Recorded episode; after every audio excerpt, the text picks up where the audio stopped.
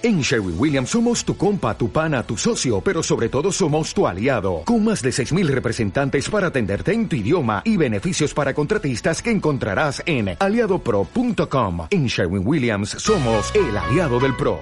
El día domingo hablamos ya de este pasaje que es, no sé qué número, la verdad, no lo sé qué número de pasaje que venimos tratando de Lucas. Nos dimos cuenta que en ese versículo 42, capítulo 6, versículo 42, estaba contenido una expresión que no podemos dejar eh, pasar y que necesitamos eh, tratarlo y hoy lo hemos llamado mm, martes de qué? De colirio. Martes de colirio. ¿Por qué colirio? Bueno, porque usted sabe que el colirio es esa gota que se echa en los ojos y que aclara la vista. Bueno, entonces, pero vamos a ver a qué se refiere exactamente la palabra y está allí, versículo 42, y vamos a intentar hoy descubrir un tema muy interesante que se trata de, ¿verdad? De la luz o la vista espiritual. O cómo puedes, cómo puedes decir a tu hermano, hermano, déjame sacar la paja que está en tu ojo, no mirando tú la viga que está en el ojo tuyo. Hipócrita. Saca primero la viga de tu propio ojo y entonces ¿qué? Verás bien. Eso me gustó mucho. Cuando, cuando estaba leyendo y preparándome para el domingo, me di cuenta que esto era muy significativo. Muy significativo. Ya lo vamos a tratar eh, en, en unos pocos minutos. Vamos a tratar todo esto y vamos a ahondar en esto. Dice, y entonces verás bien para sacar la paja que está en el ojo de tu hermano. Evidentemente, Jesús está hablando a todos los asistentes a su sermón del valle. Sermón del valle. Hay un sermón de la montaña, hay un sermón del valle, los discípulos están aprendiendo, junto con los discípulos hay una multitud de personas que está aprendiendo de lo que Jesús está diciendo, están, hermano, con la cabeza rota, las verdades que Jesús está diciendo son incomparables. Nadie había enseñado así. Nadie había hablado de esa forma. Nadie había puesto tal nivel de amor, de entrega y de compasión por el prójimo. Ni un solo maestro hasta este momento se había ocupado de actuar en favor del pueblo animándole a ser proactivo en sus acciones espirituales para transformar sus comunidades. Esto es excepcional. No sé si usted alcanza a dimensionar las lecciones de Jesús, pero solo Él fue capaz de decir, ama a tu enemigo, perdona a tu hermano, dale de lo que tienes, si te pide, dale y mm, perdónale ahonda en la relación con Él. Permite que tu cristiandad pueda cambiar su estilo de vida, porque tú tienes mejores valores, tienes mejores hechos en tu conducción, porque tú eres hijo del más altísimo Dios y vas a mostrar misericordia como tu Padre Celestial. Es así eres tú. Todo esto, hermano, voló la cabeza de los oyentes. Esto nadie había hablado así, porque los fariseos querían gloria para ellos. Querían mostrarse como autoritarios, como gobernadores de las almas de las personas, pastores del rebaño que no tenían ninguna, eh, eh, ninguna cualidad para hacerlo. Porque ellos estaban imponiendo cargas, estaban obligando a la gente y ellos mismos no podían cumplir. Entonces Jesús, hermano, eh, eh, eh, desenrolla toda esta realidad con una luz única y especial y comienza a decir esto, que no solo se lo está diciendo a los discípulos, sino de forma especial a ciegos que guían a ciegos. Dice, el liderazgo está ciego y en las ovejas ciegas. Y un ciego que guía a otro ciego cae en el hoyo. Y el hoyo eran, dijimos el domingo, dos cosas. Una, la tumba. Y el otro, trampa para animales. Atención. Pero ahora Jesús comienza diciéndole, ¿cómo puede ser que tú quieras sacar la paja del hermano cuando tienes una viga atravesada en tu ojo? Lo último, el último punto del domingo fue, concéntrate en ti, mejora tú. Y es bueno esto, es buenísimo. Jesús está diciéndonos, concéntrate en ti. Déjate de estar viendo al hermano, concéntrate en ti. Y saben, hermano, qué consejo más maravilloso, más iluminado, más divino, más glorioso. Concéntrate en ti, en cambiar tú, en mejorar tú, en poner en práctica lo que estás aprendiendo tú, porque haciéndolo, no solamente la gente que está a tu alrededor va a disfrutar de ti, sino que tú vas a tener una oportunidad de ser verdaderamente de bendición. Saben, hermano, esta iglesia es una iglesia misionera y no nos cansamos de decirlo. Casi cada vez lo decimos, porque nosotros queremos ayudar a otros, pero sería hipócrita. ¿Qué es hipócrita? Repito, para que se nos grabe. Hipócrita es una expresión que viene del mundo teatral, donde alguien se pone una máscara y hace y dice cosas que no son propias suyas, sino que interpreta otro papel que no es propio. ¿Me entendió lo que quiere decir hipócrita? Eso es, viene del mundo teatral. Y Jesús dice, hipócrita, trabaja contigo primero. Y cuando tú hayas trabajado contigo y hayas sacado la viga de tu ojo, ¿qué pasa con que alguien tenga una viga en su ojo? Dígamelo usted. ¿Ah? No ve. ¿Y qué es lo que dijo Jesús que era? Ciego. Está clarísimo.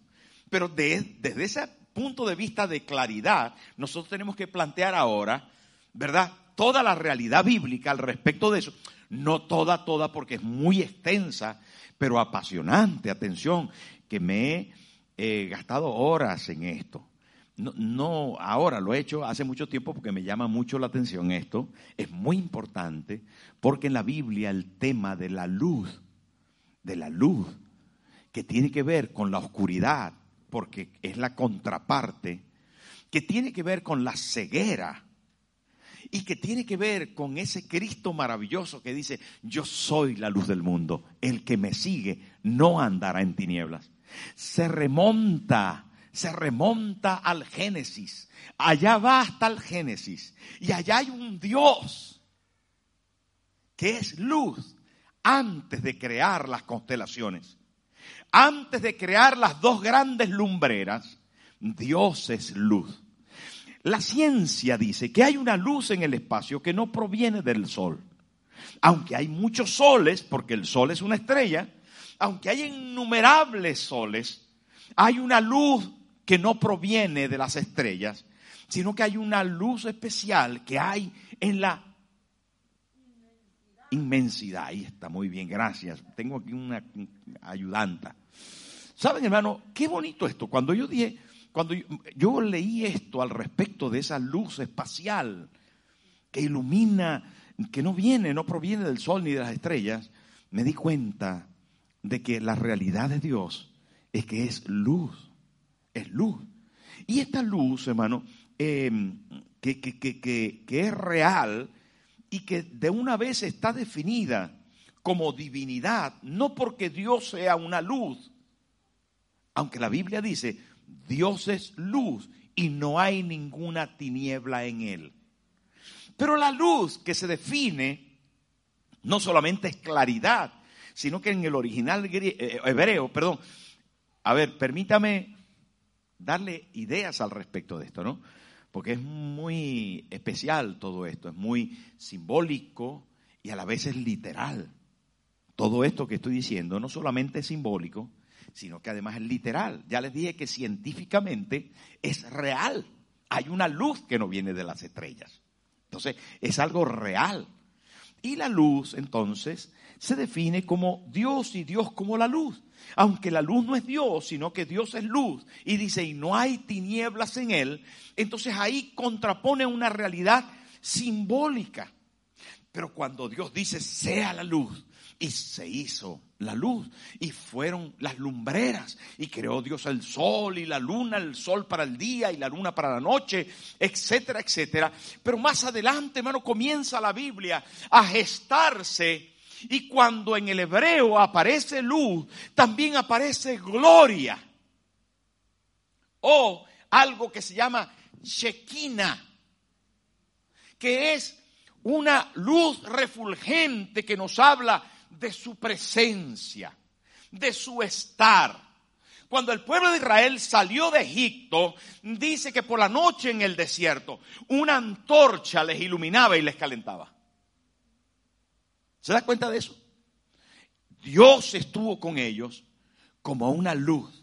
Pero cuando Dios se encontró con Moisés en el Sinaí, cuando le dio las tablas de la ley, ¿sabe que salía del monte? Recuérdelo usted, salían rayos, centellas, truenos, se iluminaba el monte, Israel estaba abajo temblando, porque había mucha luz en la parte de arriba y ellos lo veían, ellos lo veían, porque Dios es luz y se manifiesta como luz.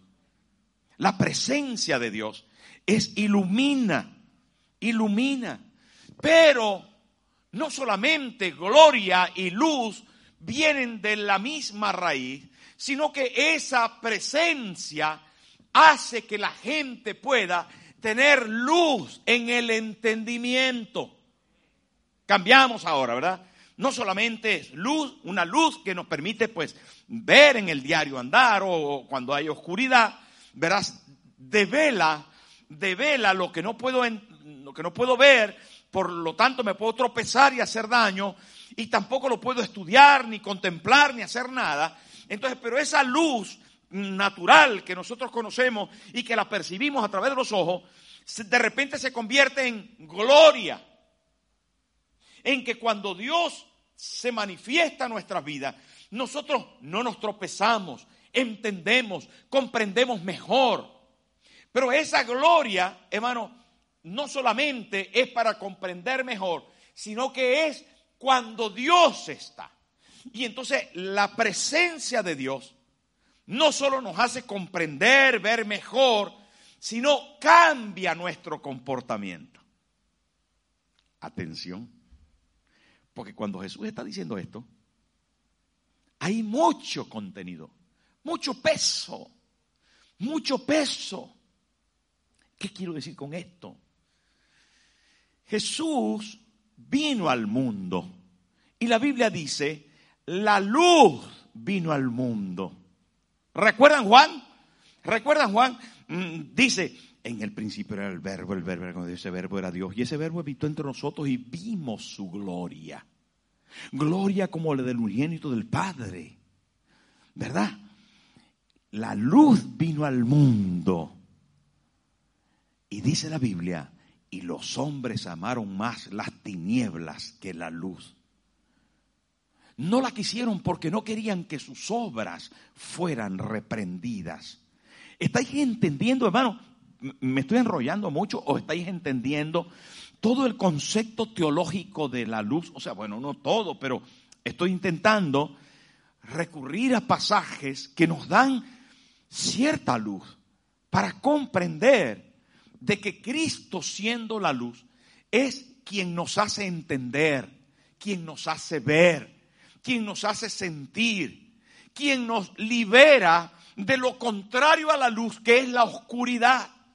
¿Y qué es la oscuridad? Desconocimiento, ignorancia me refiero. ¿Qué es la oscuridad? Pecaminosidad, incapacidad de poder andar en la senda correcta. Oscuridad, hermano, es todo lo que tiene que ver con el infierno, con el diablo, con los demonios. Oscuridad es todo aquello que se hace a espaldas de Dios. Las tinieblas de afuera. ¿Ve? Así llama el Señor al castigo sobre aquellos que no solo no hacen la palabra, sino que rechazan a Cristo. Ahora, todo esto, eh, bueno, mm, tiene un contexto precioso cuando no solamente hablamos de oscuridad y hablamos de luz, sino que en el Nuevo Testamento, cuando se presenta Cristo, de las cosas que Él hace con más fuerza, impacto para todos los que estaban allí, era romper sus ideas al respecto de la luz y de la oscuridad. Recuerde algunos milagros de los ciegos. Los ciegos. ¿Recuerda, verdad? Dijeron, ¿por qué este nació ciego? ¿Fue por causa de los pecados de sus padres? ¿Recuerdan ese pasaje? Bueno, resulta que los hebreos creían que quien nacía ciego era una consecuencia directa del pecado de sus padres o del pecado propio. Por eso le dijeron a Jesús, ¿quién pecó, este o sus padres? O era por culpa de los padres o era por culpa de él, que había cometido un pecado terrible y el castigo divino era que no tenía visión. Pero para hacerlo bíblico sería no tenía luz. No tenía luz. Ahora, atención al tema. Si los ciegos, según el concepto hebreo, no tenían luz, no podían ver y estaban destinados a la más absoluta miseria. Por eso la mayoría de los ciegos que encontramos en la Biblia, casi en su totalidad, no solamente son ciegos, son también mendigos. Son miserablemente pobres.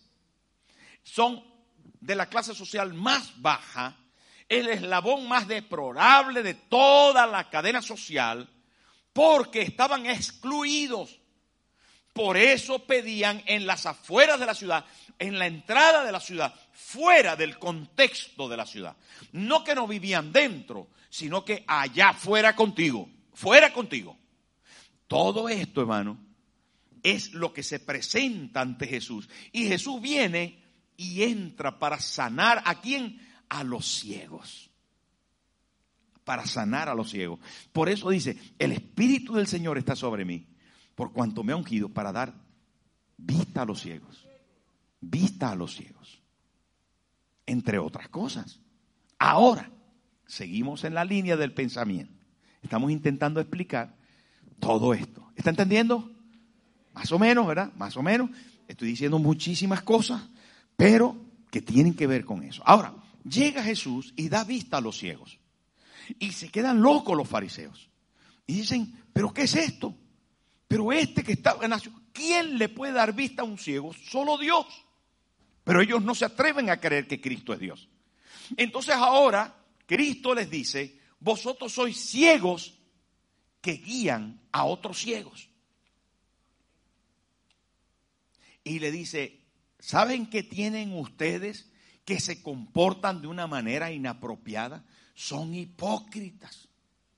Tienen una máscara y tienen en sus ojos una viga. No se puede ayudar a nadie así. ¿Sabe, hermano? Yo descubrí en uno de mis casos de vida más terribles que el problema no era otra persona que me estaba haciendo la vida cachito, que era yo. Un día yo encontré que tenía un conflicto familiar fuerte y yo descubrí que el problema no era aparentemente esa persona que se estaba comportando mal, sino que Dios quería tratar conmigo. Usted es posible que haya pensado, el problema es mi mujer, el problema es mi esposo, el problema son mis hijos. No le estoy culpando a usted de pecado. Vamos a ver. Le estoy culpando a usted o señalándole para que trabaje en su vida. Y esto es cristiano, hermano. No te estoy diciendo que está ciego completamente, pero que cuando nosotros tenemos el propósito de ayudar, de ser iglesia misionera, cuando nosotros tenemos el propósito de ayudar a alguien, necesitamos luz luz para nosotros. Nadie puede dar de lo que no tiene. Y ahí está Jesús diciendo que la única forma de ayudar es saca primero la viga de tu propio ojo, entonces verás bien. Y ver bien equivale a tener luz y a poderla compartir. Y es ahí la esencia de lo que hoy te quiero decir. Hermano, nosotros no somos absolutos en el conocimiento, en la habilidad, en la capacidad. Necesitamos la luz de Cristo, el verbo, la palabra de Dios revelada para nosotros.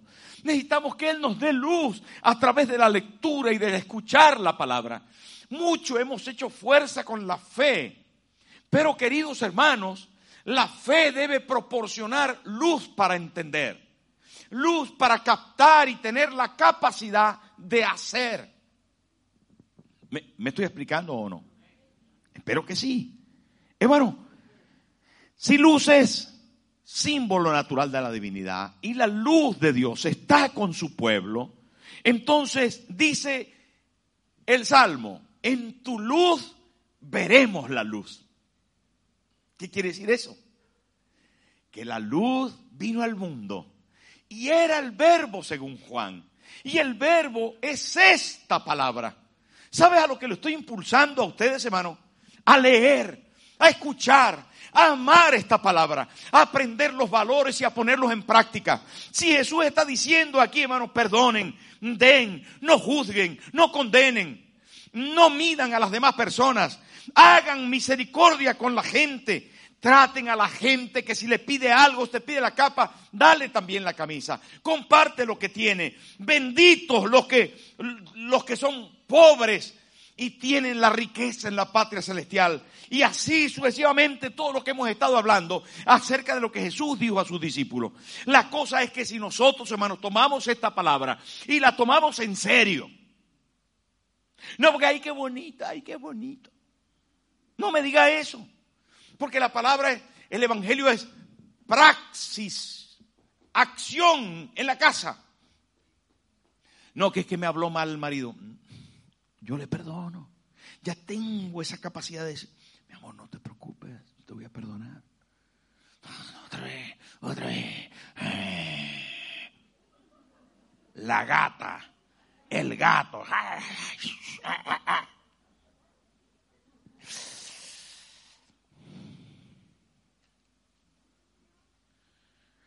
Cuando Jesús habla, hermano, cuando Jesús habla de la persona más maravillosa que ha nacido de mujer. ¿Usted sabe que Jesús habló de una persona maravillosa que nació de mujer? ¿Sí se acuerda? ¿De quién? Juan el Bautista. El pastor José Ramón está afilado. Juan el Bautista dijo, no se levantará otro como Juan el Bautista. Wow, tiene tela la cosa. Pero ¿sabe quién era Juan? ¿Sabe cómo se define Juan? Una antorcha que ardía. Una lámpara que ardía. Una lámpara. ¿Y sabe por qué lo llama lámpara la Biblia, hermano? ¿Sabe por qué lo llama lámpara? Porque en él estaba la luz. Estaba claro. No solamente, hermano, atención, atención, a ver. Tomo esta, esta reseña de Juan. Estamos hablando de muchísimas cosas, pero del mismo tema. Tomo esta reseña de Juan porque Juan, número uno, conoció a Cristo. Y Cristo es la luz. Nosotros somos antorchas, pero que se encienden de una luz única y verdadera. Una lámpara no se enciende sola.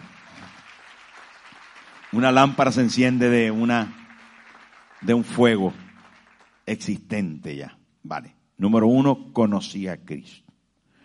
Número dos, hermano, Juan era lámpara, ¿saben por qué? No solo porque conoció a Cristo, sino porque sabía a profundidad quién era. Me refiero, vamos a ver, el primer conocimiento es conocimiento de que sabía de dónde venía Cristo y que era su primo, era su primo, que era el hijo de, su parienta Elizabeth, ¿verdad? Juan era Elizabeth y María era parienta de María. María era parienta de Elizabeth y Jesús nació de María y Elizabeth Juan, ¿vale? Entonces le conocía. Pero segundo conocimiento, sabía quién era. ¿Por qué? Mirarlo en el Jordán. Esto es muy bonito. Esto es muy bonito. Estamos hoy dándole caña a la sustancia, sustancia. Sustancia. Usted ya está cansado de, de, cositas así muy elementales. Es tiempo de que se coma un, un pedazo de carne. Entonces, dele fuerza y fondo a esto. Entonces, Juan, hermano, cuando él ¿Sabe por qué era antorcha? Porque conocía. Segundo, porque conocía más a fondo, conocía quién era. ¿Sabe dónde? Dice ahí, Jesús se presenta en el Jordán y dice Juan, he aquí el Cordero de Dios que quita el pecado del mundo. ¿Veis? No era un conocimiento de que es mi primo. Es que, bueno, es mi primo. Sí, sí, él es mi primo. Atención. No, Juan era una antorcha y tenía luz porque le conocía y porque sabía quién era.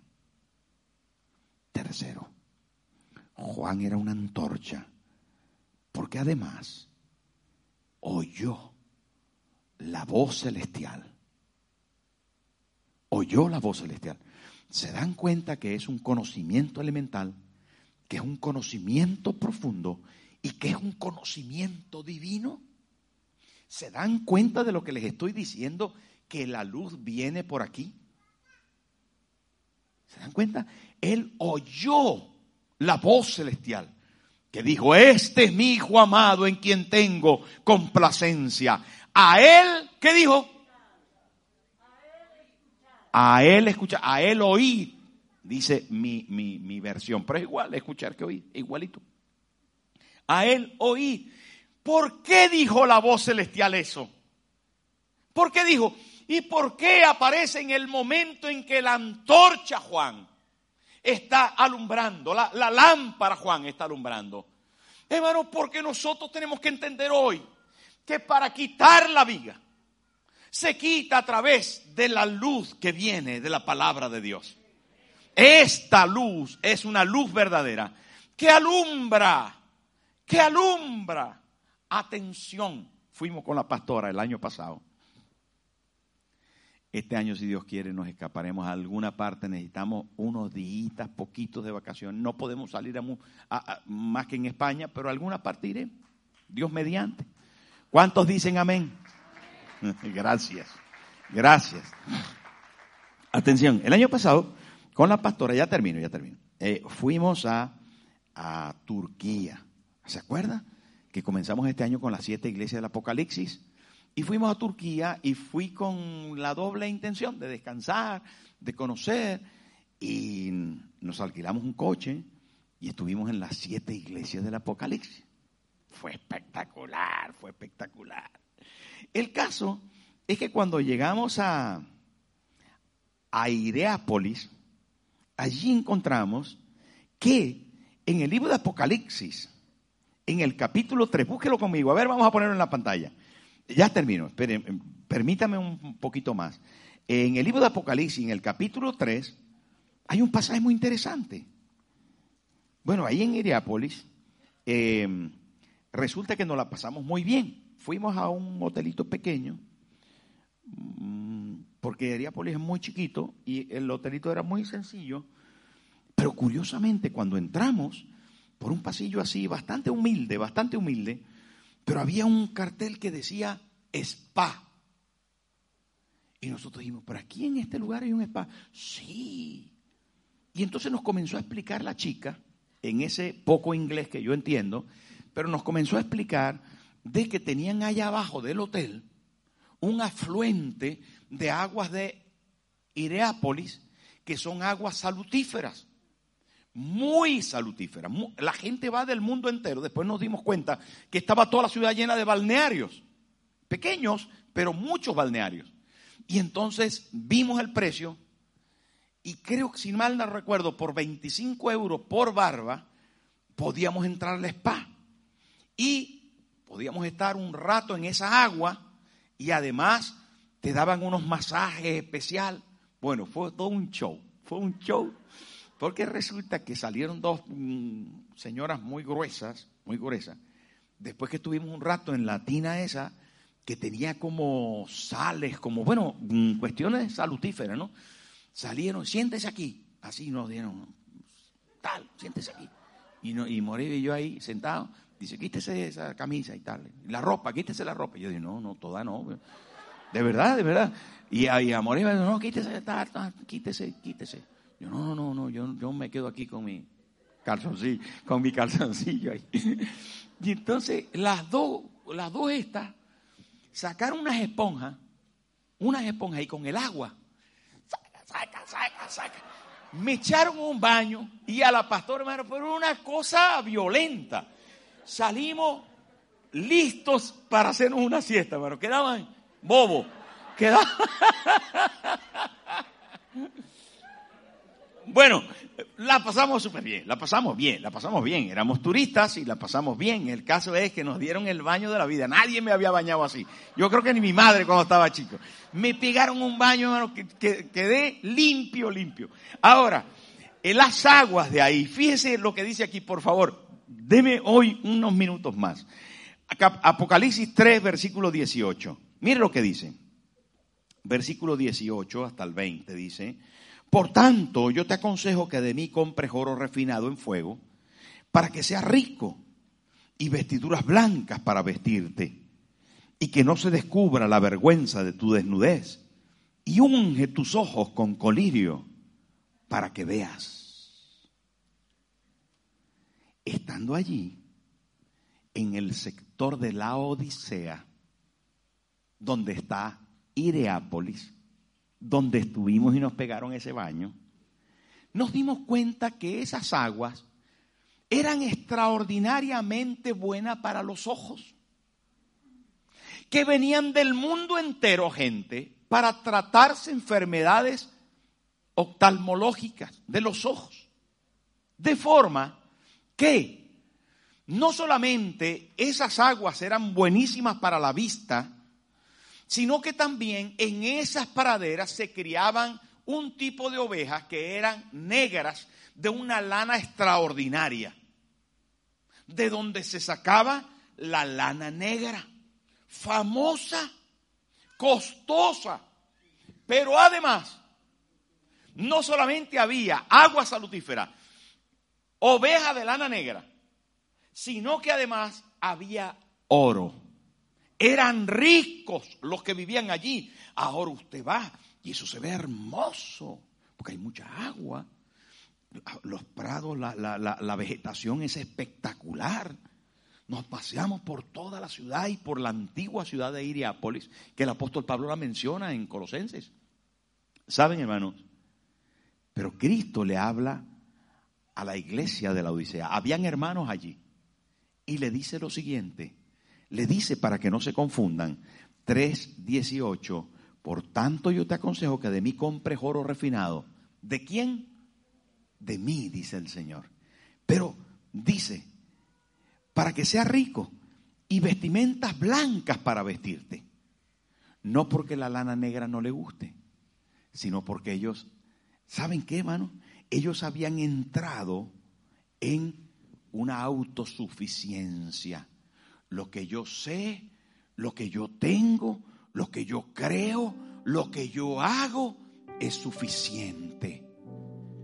Y obviaban, apartaban estos preceptos, estos consejos. Dice, no, si yo veo claro, si yo vivo aquí en Iriápolis, yo me he hecho colirio de aquí. Y dice el Señor, ciego, eres un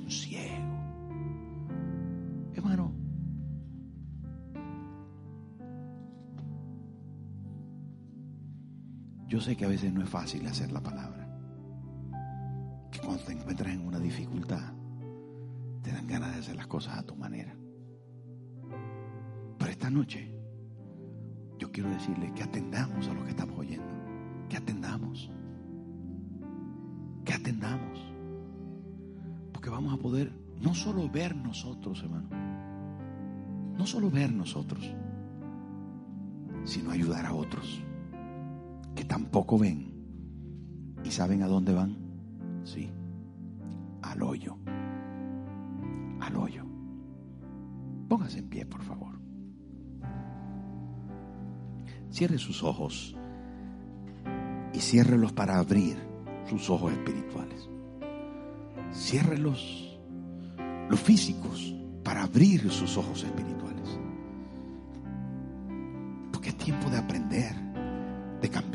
Hacer las cosas al estilo del Señor. Oh, mi hermano, nuestro Padre Celestial está trabajando con nosotros. Nos está invitando a orar, nos está invitando a estudiar la palabra, nos está invitando a aprender y con ello nos está invitando a cambiar. Ponga sus manos en sus ojos. Por favor, manos en los ojos.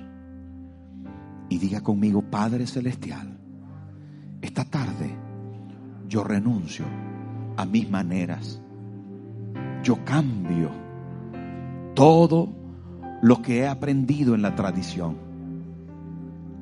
Dejo de lado mis propias opiniones y conceptos.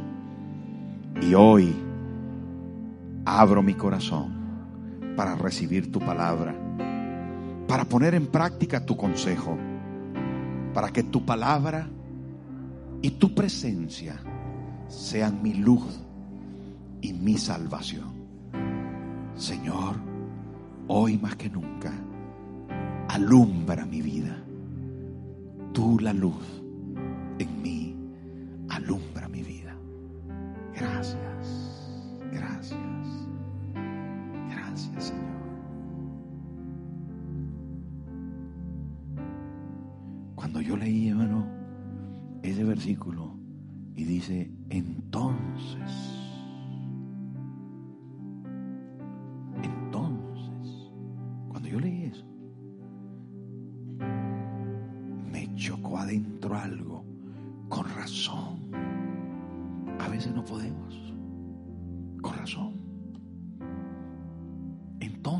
ayudar a otro, con razón. Y usted está diseñado para ser guía de personas. No ciegos que guían a ciegos. No, no, no, no. Usted recibió la luz para ayudar a otros. ¿Lo cree o no? Claro, hermano, Dios libró su matrimonio para ayudar a otros. Amén.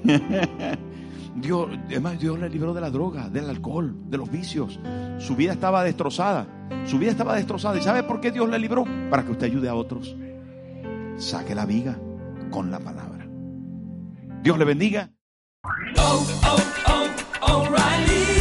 ¿Necesitas ayuda? En O'Reilly Auto Parts te ayudamos. ¿Necesitas algún consejo? Te aconsejamos. Nuestros profesionales en autopartes están siempre disponibles para ayudarte a encontrar lo que necesites. Excelente servicio al cliente es solo una de las ventajas que ofrece O'Reilly Auto Parts. Los profesionales en autopartes. Oh, oh, oh, O'Reilly Auto Parts.